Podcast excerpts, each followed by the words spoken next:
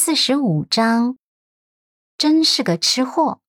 陆漠北看着他的背影，微微蹙眉，脑海中蹦出这五个字。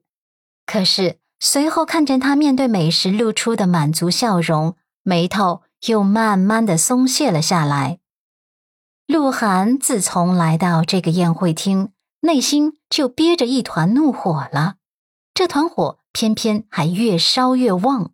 他这张美艳的面孔上闪过一丝恼怒，后走向美食区。阮南希又发现了美食，吃的正 happy 的时候，身边多了一抹身影，紧接着有诱惑的香水味扑入鼻息。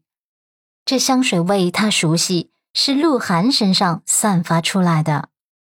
他轻轻转眸，递过来一个餐盘：“那妹妹。”要不要尝尝这里的食物？真的挺美味的。鹿晗眸中的愤怒被他这样一个动作打了个措手不及，反应过来后，傲慢的推开餐盘，冷道：“我不吃，我要严格控制身材。”阮南希哦了一声，又笑道：“哦，那我继续啦。”鹿晗暗自瞪了他一眼，真过分。这种高大上的场合，你居然一直在吃东西！你现在的身份是陆太太，你是要陪着我大哥应酬宾客的，而不是在这里一直吃吃吃，怎么这么拎不清啊？阮南希不以为然。哎呀，你大哥自己能应付的。再说了，需要我配合的时候，我都有配合啊。鹿晗语气更差了。哼，我现在总算是知道妈妈为什么那么讨厌你了，真是小家子气。一点也上不了台面，下次这种场合你还是别出现了。阮南希一脸的无辜和无奈，我也不想来的呀，是你大哥逼着我来的。鹿晗听他这样的口气，当即怒火中烧起来。阮南希这是故意挑衅他是吗？他奢求着这个机会，可阮南希完全不在乎。他压低声音，语气不悦道。阮南希，你少得意啊！你凭什么这么嘚瑟？你仗着什么？你以为我大哥是真的对你宠爱有加吗？他不过是跟你逢场作戏啊！你也别指望他会爱上你。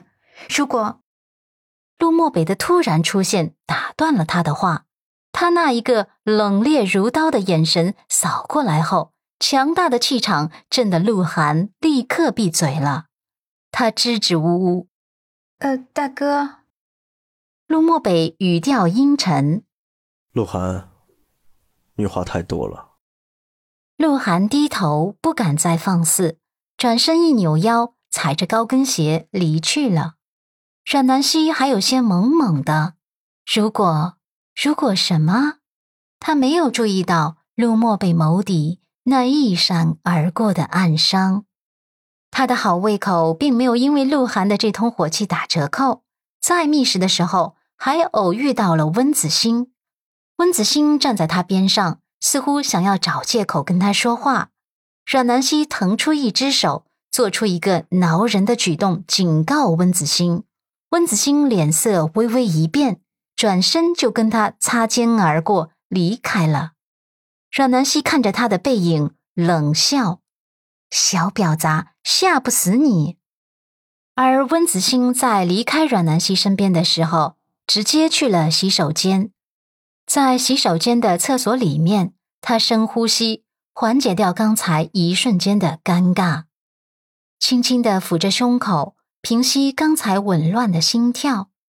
一分钟后，他面带微笑的从厕所走出来，又恢复了那个风情万种的模样。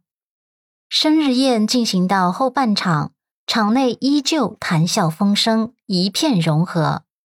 阮南希吃东西的时候，注意到鹿晗有意无意的看了他几次，想到这个小姑子总是喜欢找茬，他也就没在意鹿晗眸中隐藏的内容。突然，一声突兀的惊呼声在宴会厅响起：“啊，我的绿宝石项链怎么不见了？”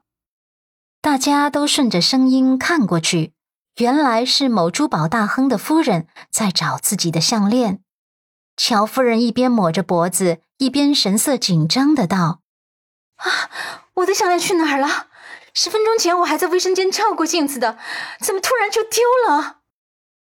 旁边的同伴也跟着惊呼起来：“会不会是放在你包包里忘记了？你在包包里面找找看。”乔夫人手忙脚乱的在自己的小香包里找遍了，摇头慌乱道：“没有，我记得我戴在脖子上的，我没有拿下来过呀。”同伴也跟着着急起来：“哎呀，那会去哪儿了？”这条项链可是市值一千多万呢，这丢了可不得了了。乔夫人急得脸色都变了。可不是嘛，最最重要的不是这条项链本身的价值，而是这条项链的寓意啊！这条项链是我们结婚纪念日的时候我老公送给我的，还是他亲自设计的。旁边又有人议论：“哎，你说这项链好好的，怎么就不见了呢？是不是有人顺手牵羊了？”啊！